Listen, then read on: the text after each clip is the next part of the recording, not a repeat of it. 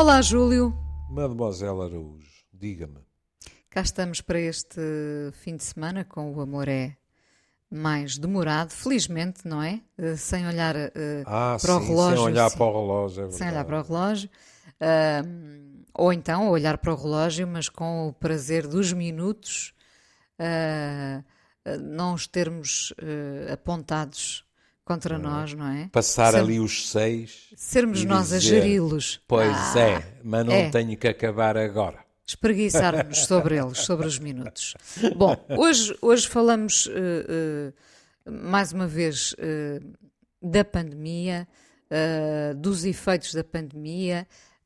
com um ângulo que me parece diferente, porque já aqui falámos muitas vezes da forma como o, uh, este vírus nos tem afastado uns dos outros, uh, como a solidão ficou assim a negrito, não é? A, a hum. palavra solidão ganhou uma, uma força uh, da qual todos, todos temos algum medo. Muitos de nós ficaram isolados, mais velhos, mais novos, enfim. Uh, Infelizmente também, uh, no meio de muitas famílias, uh, perdeu-se gente, não se perdeu só o contacto, houve gente a morrer, houve famílias com vários casos e com várias mortes, infelizmente. Uhum. nós pensamos muitas vezes nos mais velhos que partem, infelizmente partem, não é? Uhum. Mas esta reportagem da Sónia Calheiros, na visão, fala, e, e daí o ângulo diferente, fala dos órfãos da Covid. Uma contagem esquecida é o título. Uhum. Uh, e é de facto um ângulo sobre o qual uh, ainda não nos tínhamos debruçado, não é, Júlio? É, é verdade. Um, e isto é um problema global e é um problema um, de três gerações. Porque quando ouvimos a palavra órfão, não sei se lhe acontece, mas a mim uh, o pensamento que me ocorre é duas gerações: hum? pais e filhos. Pronto. Orfandade, num sentido estrito, é isso. Mas aqui, muito bem, fala-se de três gerações. E fala-se de três gerações porque uh, não tanto, arriscar-me a dizer, em Portugal, embora também em Portugal, mas há zonas do mundo em que os cuidadores das crianças são os avós. Embora, e disso já falámos aqui, também em Portugal, e sobretudo na crise económica e depois na crise pandémica, nós possamos falar de situações em que a morte dos avós dá uma situação de orfandade para duas gerações, filhos e netos. É? é verdade. Porque são os avós que estão a segurar as pontas. A todos os níveis, incluindo o económico. Eu lembro nós falarmos aqui de pessoas idosas que eh, tinham deixado de ir para lares para onde tinham decidido ir que lhes agradavam pela, pelas instalações, pelos cuidados, etc., para pouparem dinheiro para conseguirem ajudar filhos e netos. Falámos disso. Já falámos, sim. É, com, com, a, com, com a pandemia, a situação põe-se eh, de um modo mais agudo em termos eh, psicológicos. E porquê? Porque uh, as figuras parentais, isto é, é lá a paliçada do dia, as figuras parentais são, são as âncoras, digamos assim, do desenvolvimento psicológico das crianças. E, portanto, essa perda é uma perda, no mínimo, não sou psiquiatra infantil, mas no mínimo trágica a dois sentidos. Primeiro, a perda em si. Quer dizer, é o nosso pai, é a nossa mãe. Mas depois, aquilo que em termos psicológicos isso vai representar. Porquê? Porque as figuras parentais uh, são cuidadoras. São cuidadoras. Alguém dirá, há pais péssimos. Tudo bem, mas uh, estamos a falar em termos gerais. São cuidadoras e, ao serem cuidadoras, dão um sentimento de segurança. Peço desculpa, mas ou eu não percebo nada, ou apareceu um Black and Decker no meu edifício. Mas dizia eu, eh, são cuidadoras para além das necessidades básicas de uma criança de pouca idade, é evidente, que um adolescente não tem as mesmas necessidades. Mas para além de serem cuidadoras a esse nível, são cuidadoras no sentido de darem segurança para o crescimento daquela criança. O que é que acontece? E aqui, o facto das mortes serem bastante rápidas pela Covid tem importância. Ou seja, o que acontece é que, quase de um dia para o outro, uma figura protetora desaparece. Ao desaparecer, isto instila naquela criança uma sensação de precariedade. Sim que no fundo é até verdadeira. Qualquer um de nós pode ser atropelado hoje antes do jantar. Mas na criança é a sensação de que nada está garantido, percebe? De, de que o mundo desabou. Exato. Por exemplo, que o outro pai, neste caso o pai ou a mãe, ou em casais homossexuais, o outro pai ou outra mãe, também pode estar, permita-me o plebeísmo, à bica. É muito frequente, quando há uma perda de uma figura de referência, que a criança passa a viver angustiada pela hipótese de perda da outra figura de referência. E mesmo com a angústia de ver no outro, não é? No outro pai, na outra figura, hum. uh, a tristeza, uh, uh, o passar pelo luto, ah. portanto, há uma tristeza que é contagiosa, não é? Isso Para é além do. Sim, sim é, é, um, é um duplo medo. Sim, é o medo sim, de perder essa outra figura e é o medo de o ver no dia a dia em sofrimento. É. Com uma consequência. É que quando nós estamos em processo de luto, ou eh, mais perigoso ainda, quando estamos num luto bloqueado e suponhamos deprimimos, nós somos piores cuidadores. Não gostamos menos da criança, mas não somos tão eficazes. E a criança nota essa diferença. Mas o que a Inês dizia, a preocupação pelo sofrimento do adulto, pode traduzir-se numa inversão de papéis que é a criança ou o adolescente começar, consciente ou inconscientemente, a tomar conta da figura parental. Acontece. Acontece. Acontece porque muitas vezes o outro pode entrar em depressão, não é? Uhum. E, e, e, a criança torna-se quase uh, inconscientemente o cuidador do pai ou da mãe. É, é. O que por vezes é enternecedor de ver, mas que quer queiramos, quer não, não é aquilo que é adequado naquela idade, para aquela criança.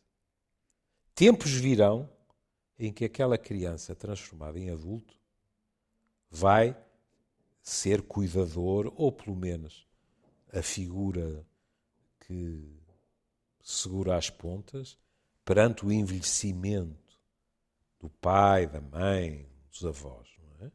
mas não naquela altura. Podemos dizer, utilizando aqui um nunca, uh, que o Júlio não gosta, uh, isso nunca será benéfico para aquela criança. Não. Benéfico nunca pode ser, sabe? Alguém poderia dizer, ah, mas dá-lhe um sentido de responsabilidade. Uh, cada coisa a seu tempo. Eu não estou a preconizar. E esse tempo pode esperar, evidentemente. Pode que eu estou deve, a dizer é, deve, deve. Eu, eu estou a dizer que uma criança tem tempos para aprender, tem tempos para ser educada, tem tempos para brincar, não deveria ser obrigada a ter tempos para cuidar de adultos. Cuidado. Eu estou a falar num cotidiano, não estou a dizer que a criança não seja meiga para um avô ou uma avó que está doente, para um pai, não é isso. Não, não, eu estou a dizer mesmo a clara inversão de papéis. A criança que cozinha para um progenitor, a criança que pensa como um adulto para proteger aquele progenitor. Quer queiramos, quer não, há uma infância que lhe está a ser roubada. Pois, e uma tristeza que vem prematuramente, não lhe parece? É. E, inclusivamente, eh, as pessoas podem dizer, mas há ou não há jovens que desempenham esse papel com eficácia? Há. Mas nós não podemos estar preocupados apenas com a eficácia. Em termos afetivos, esta criança ou este adolescente pode estar a perder muitas coisas que eram suas por direito naquelas idades, percebe? E isso é, é complicado. Deixe-me só pegar nestes dados que, que assustam. A cada uhum. 3 milhões, isto na reportagem da Sónia Calheiros na Visão, a cada 3 milhões de mortes há mais de 1 milhão e meio de crianças que perderam a mãe, o pai ou o seu cuidador primário, normalmente os avós, como, como já referimos aqui. Ora, como já vamos em quase 5 milhões de mortes globais por Covid, é seguro que o número de órfãos vai duplicar. É. É. E repare como é, há aqui uma frase que tem a ver com a visão do mundo. Diz assim: que aborta um cuidador, diz assim: essencialmente quebra as suposições das crianças sobre o mundo quando os seus pais, essas figuras que deveriam dar uma sensação de segurança e proteção e atender às necessidades básicas, morrem. Pois é. A priori, sabe Deus que não é só para as crianças, diga-se passagem. A, partir de uma certa idade, as crianças sabem que existe a morte. Mas uma coisa é saber, outra coisa é imaginá-la a tocar um núcleo afetivo próximo, ou um núcleo familiar. E, portanto, aquilo que é a visão do mundo uma visão do mundo que, se tudo corre bem, é moldada, pintada, a partir de um, de um patamar de segurança emocional, torna-se diferente. Há uma ansiedade de base que se instala, não estou a dizer que não haja exceções, mas há uma ansiedade de base que se instala e que acompanha muitas destas crianças pela vida adulta. Ia, ia justamente falar-lhe é, disso. É porque é. Uh, fica lá, não é? Fica, fica, fica lá registado essa, essa esse sobressalto, esse é. sobressalto é. permanente, não é? é? Esse medo de mais uma perda. Tem toda isso de repente, eh, isso até se pode refletir, não sei se estarei correta neste pensamento, eh, isso pode refletir-se até nas relações amorosas, não é? Ah, está perfeitamente correto alguém que passou pela perda uh, de um pai, de um avó uh, uh, que lhe era muito próximo, pode depois ter um medo recorrente, digamos, da perda e, portanto, também não investir no relacionamento amoroso, ou então vivê-lo vivê-lo angustiado. Aí está. É que eu ia dizer, e também, e a Inês antecipou-se, é que pode haver até de uma forma inconsciente, uma espécie de recusa em investir afetivamente o outro, pelo medo. Porque aqui depois já não estamos a falar, também, eventualmente, mas não estamos a falar da questão do outro morrer. Basta o outro desaparecer. Exatamente. Basta o outro deixar-nos. É uma perda, é uma perda. É uma perda. É? E... Por um lado, isso.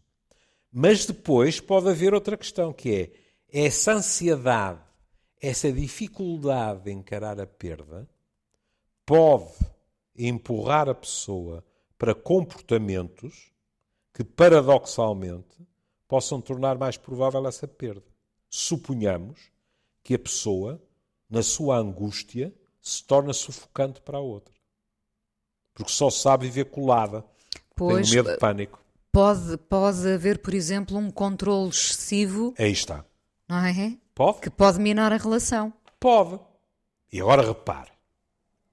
Uma pessoa diz assim: Ah, mas então para que é que servem os psis? Ou os amigos? É só explicar ao outro o que aconteceu no passado daquela pessoa. Cuidado, isto, isto pode acontecer para lá de idades infantis. Uma pessoa pode ter tido um divórcio que uh, a colocou com uma sensação de insegurança, porque foi inesperado, porque uh, foi surpreendido ou surpreendida por uh, comportamentos do outro que eram completamente impensáveis. Sabe, a Inês, como eu, já ouviu mil vezes aquela frase de Ah, mas eles eram o casal modelo do nosso grupo. Toda Sim. a gente tinha inveja da felicidade deles. E depois acontecem coisas. Dá aparente felicidade, não Dá é? aparente, ah, é? Pronto. Mas realmente podem acontecer coisas que tornem as pessoas muito inseguras. Mas aqui estamos a falar de uma insegurança que vem lá de trás, que é mais funda, que às vezes nem é percebida pelo próprio. Ah, sim, imagino. Não é? E agora vamos também ser Repare, justos. às vezes as, hum. os próprios dirão eu não estou disposto a perder mais ninguém na minha vida, portanto não vou avançar com esta relação, não é? Mas aí é já ter consciência Sim. de que essa perda está Sim. ali sedimentada, não é? Sim. Uh, há quem, penso eu, não tenha essa consciência. Há muitos que não têm essa consciência. E, sobretudo, se a perda foi uma perda precoce. E depois eh, há, há, há mil e uma formas disto se traduzir.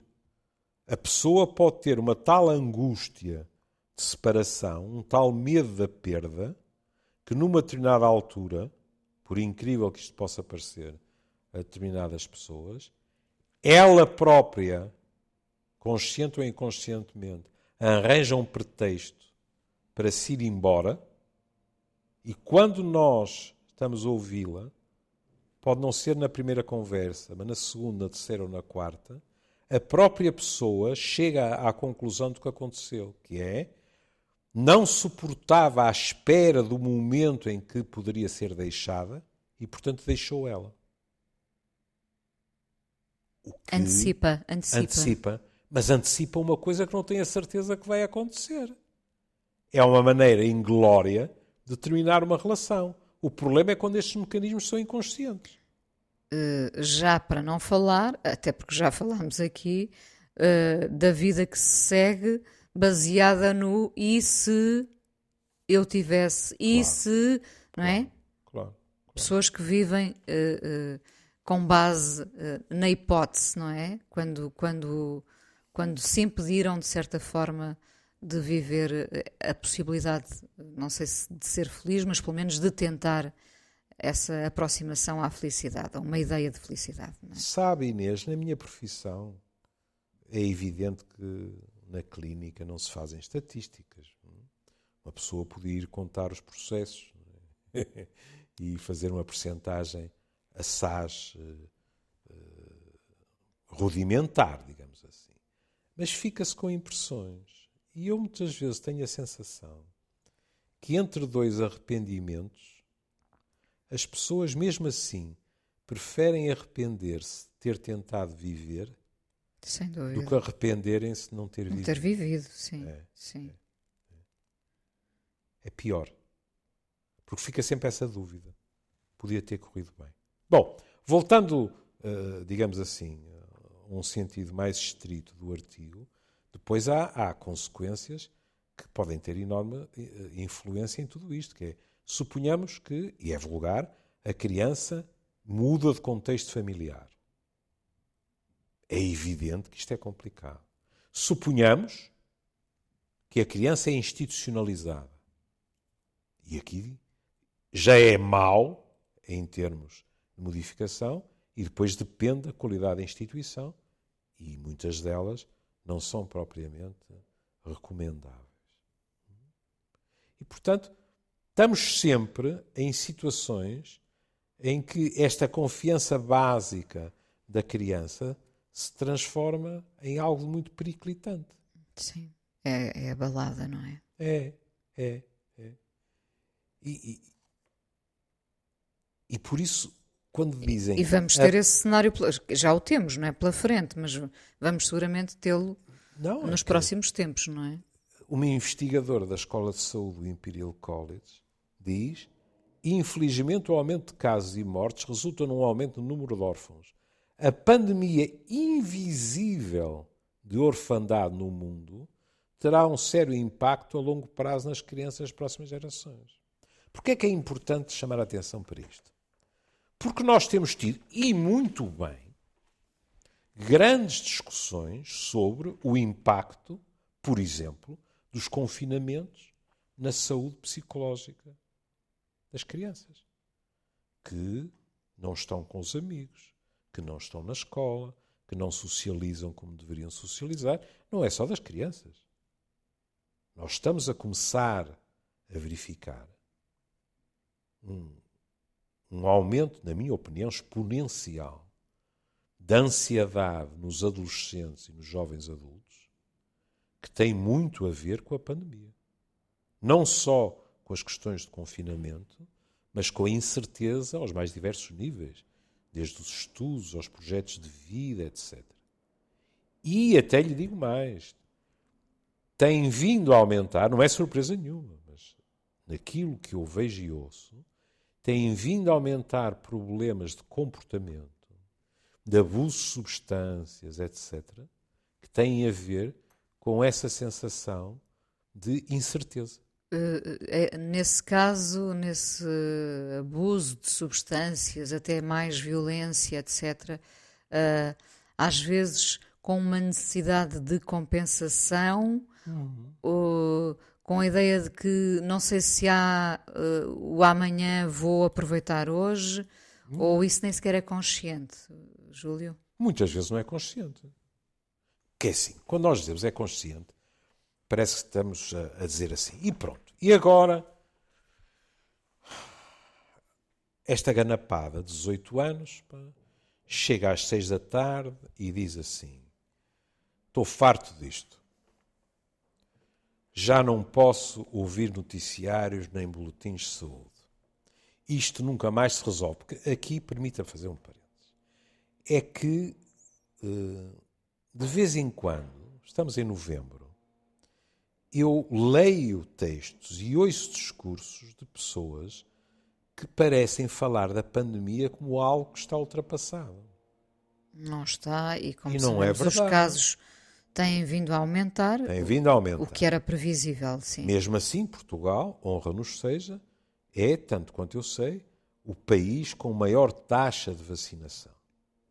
Mas isso não resolve a questão. E, e noutros países, veja, a Holanda já está a restringir outra vez, no sentido de tornar obrigatório o uso de máscaras.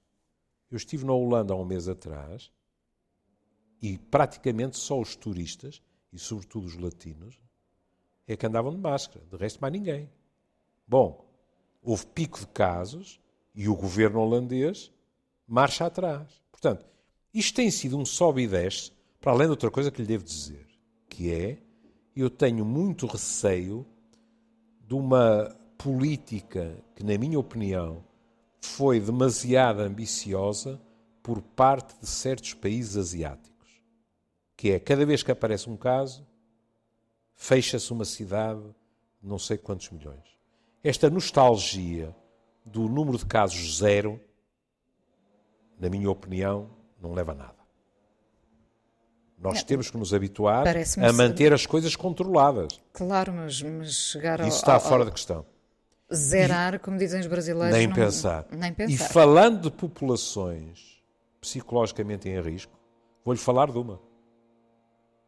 Há muitos dos portugueses residentes em Macau que ou já saíram ou estão seriamente a pensar em sair, porque não aguentam mais porque não têm o mesmo espírito do, dos chineses, é? para quem uh, ficar metido. Está a ver o que é alguém que está em Macau e que não vê a sua família há, há um ano, um ano e meio, etc., e quer vir a Portugal, mas que sabe quando voltar a Macau vai ficar eh, metido num quarto de hotel é. em que, quando, tanto quanto me disseram, nem à varanda pode ir, durante duas ou três semanas. É porque se vive de reclusão em reclusão, não é? Exatamente, não é? E isto é de uma violência extrema, não é? E, e, e como eu lhe digo, se os meus colegas uh, epidemiologistas estiverem em desacordo, conhecem a minha política. Chega-me um mail e eu no programa seguinte peço desculpa. Eu não acho que esta nostalgia de conseguir manter tudo a zeros seja execuível. Mas pronto, cada um sabe de si. Mas mesmo em Portugal, vamos ver que inverno temos. Nós não sabemos que inverno vamos ter a nível da gripe sazonal. Por exemplo. Por exemplo, não é? E portanto, estar a falar da pandemia, e de vez em quando eu leio, ah, tal, porque agora que passou a pandemia, estamos uh, a defrontar-nos de uma maneira mais aguda com as alterações climáticas. Não, não. Estamos a defrontar-nos com as duas coisas. E vamos continuar. É evidente que as alterações climáticas estão-se completamente nas tintas para o vírus e estão aqui para, para lavar e durar, não é?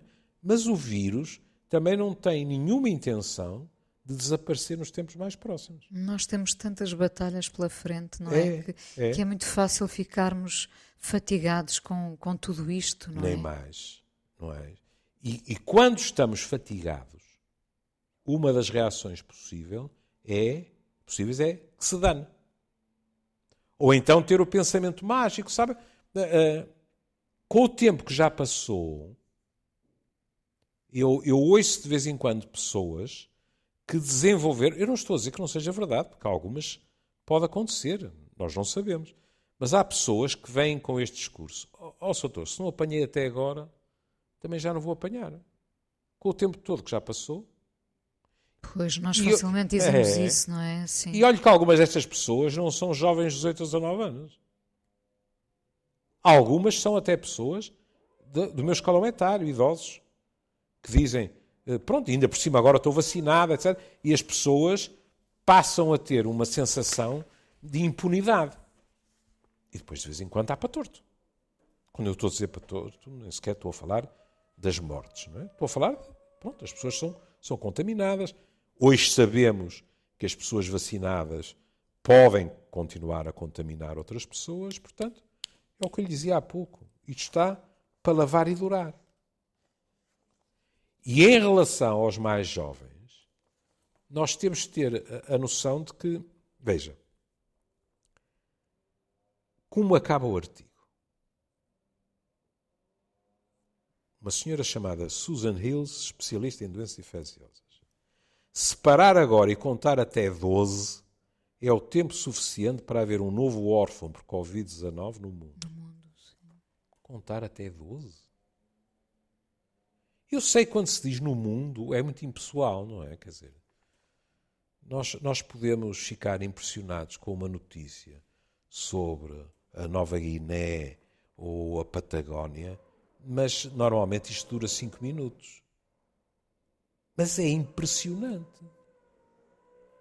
E é o que foi dito atrás, que é, assim como eu e a Inês há um ano, eh, há um ano atrás, também peço desculpa, dizíamos, não perdemos pela espera, vão ver que vamos chegar a uma altura em que atingimos um equilíbrio, também que mal com o vírus, em termos de doença física mas as questões psicológicas vão estar ainda a aumentar, foi limpinho, Inês. E elas vão continuar.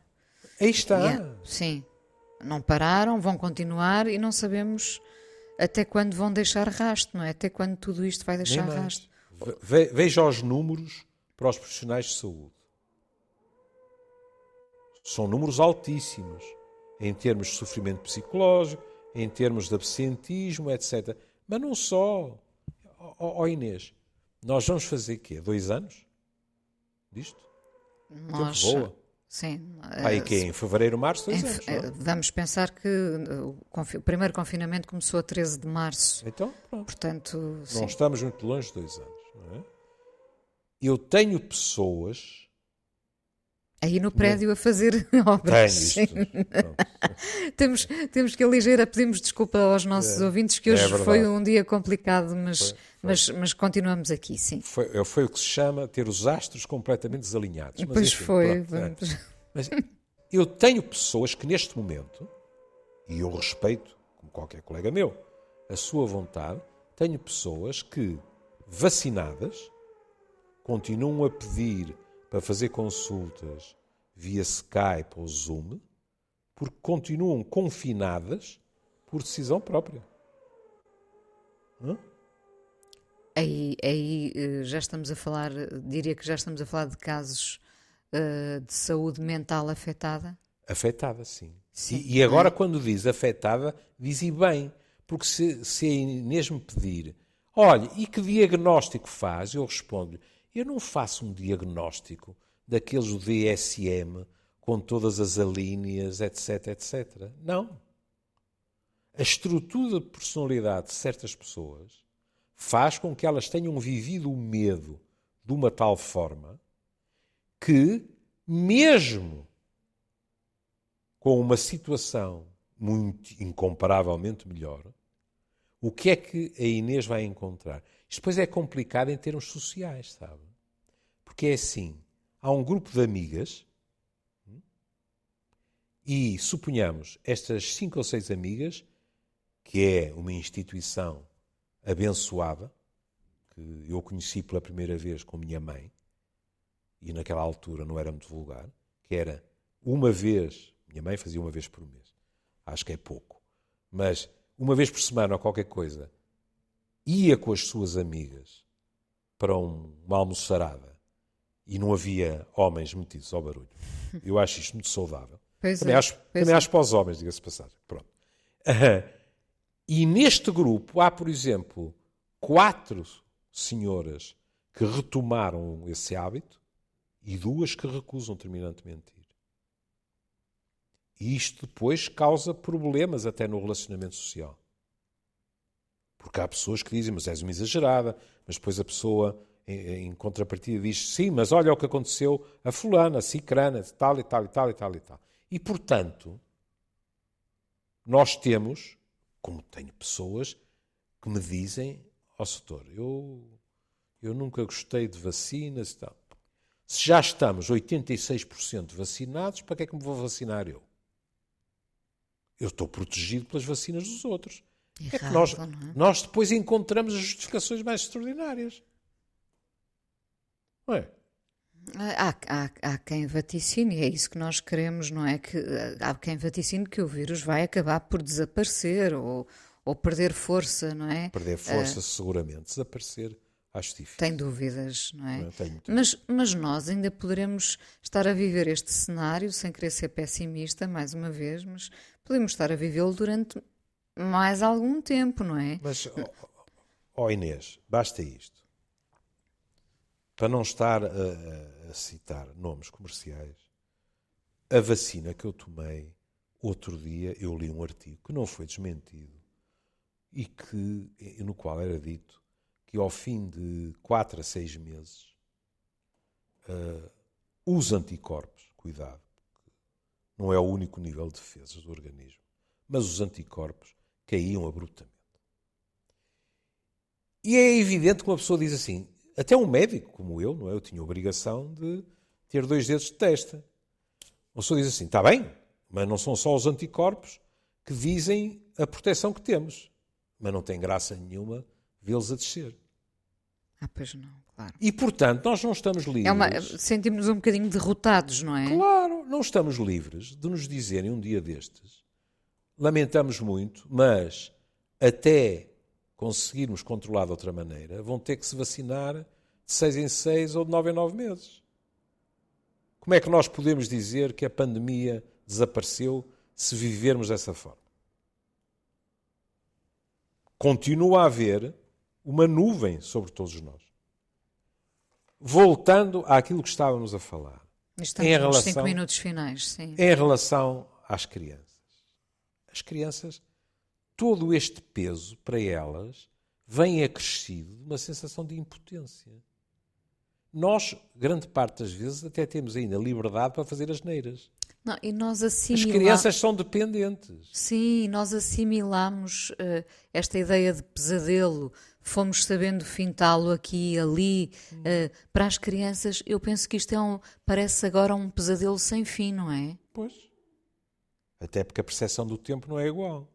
Se ano e meio para nós é uma eternidade, se ano e meio para uma, uma pessoa da minha idade é pensar assim: estou a caminho do fim da vida e estão-me a roubar qualidade de vida, não podemos esquecer que para os pequenotes, quando nós lhes dizemos em janeiro: Ah, não, mas espera, não estejas assim com tantas saudades, isto passa num rofo e em julho estás em férias. Em julho estou em férias. Isso para eles é incomensurável. É uma Quem é que consegue esperar tanto tempo? Olha, Claro. e para, para não terminarmos num registro tão. No fundo, o que é que nós ambicionamos para os nossos filhos, para as crianças em geral? Que elas cresçam bem. E eh, é muito curioso, porque de vez em quando há assim coisas surpreendentes. Ah, eu de vez em quando assassino um poema no meu mural. E outro dia assassinei um, um poema de, de Bukowski porque um, um querido amigo meu teve a gentileza de me dar uma coletânea de poesia sobre o amor de Bukowski. E eu não tinha este livro. E, e- e vou ler uma coisa que acho que tem a ver com isto, com a maneira como nós ambicionamos vê-los crescer. Isto chama-se Second Street, perto de Hollister, em Santa Mónica. E eu fiquei-me surpreendido porque partilhei isto no, no mural e a adesão foi brutal. E eu penso que tem muito a ver com isso, sabe? Com pensar assim: epá, que bom que é quando isso nos acontece. Veja isto. A minha filha tem 13 anos. E uma tarde destas passei pela casa dela para a levar a almoçar. E no alpendre estava sentada uma mulher lindíssima. E eu pensei: bem, ela há de levantar-se e dizer à Marina que estou aqui. E essa mulher lindíssima levantou-se e caminhou na minha direção. Era a minha filha. Ela disse: Olá. Respondi como se nada fosse e arrancámos juntos. Eu estou sempre a ouvir isto no consultório, sabe? Curiosamente, mais em relação às raparigas, que é eu de repente olhei para a minha filha, mãe ou pai, ela está uma mulherzinha. Mas mesmo para os rapazes é aquela sensação de epá, ainda ontem era um bebê e agora não, está espigadote, mudou a voz, etc. E portanto é esta ambição de que naturalmente eles vão crescendo. E nós calamos-nos perante essa modificação e tentamos acompanhá-los nesta nova etapa da vida. Para um órfão, há pelo menos um dos pais ou um dos avós que já não se vai surpreender com o pulo em centímetros que ele ou ela deu ou com uma beleza mais adulta que começa a surgir. E isso é uma perda, é uma perda grande. É uma pena, é, e é, É. uma perda. Júlio, Minha terminamos eh, este? Uhum. programa com Marvin Gaye, este Save the Children. Um, e pronto, mais uma vez pedimos desculpa aos nossos ouvintes eh, que, enfim, as, as obras não escolhem dias, os dias não escolhem obras. Podemos ter uma visão otimista e dizer o amor é uma demonstração de que a construção civil em Portugal está a, a reencontrar o bom caminho. Para falar com toda a franqueza, aquilo que eu ouço em minha casa parece mais arranjos artesanais, mas posso estar enganado. Podem ser, podem ser. É. Júlio, um beijinho, Beijinho, até amanhã. querida. até Até amanhã. amanhã. I just want to ask a question. Who really cares? To save a world in despair? Who really cares?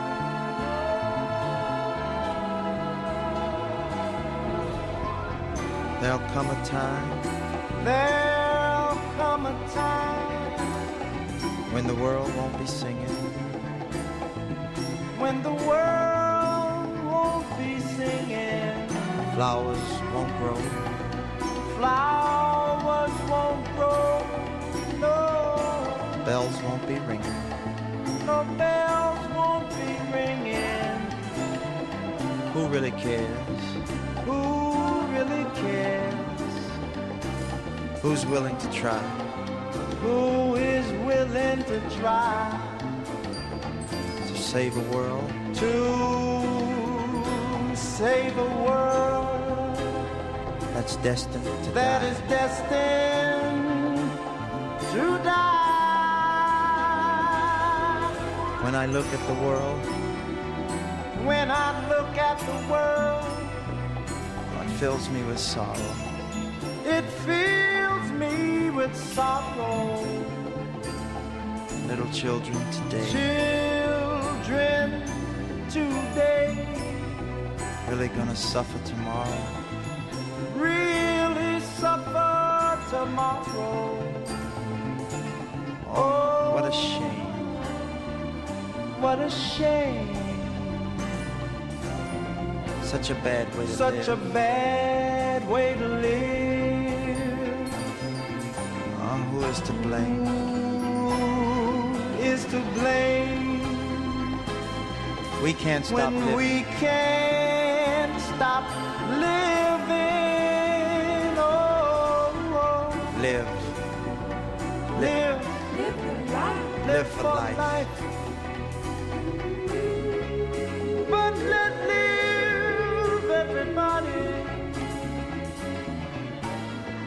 Live life for the children. Live life for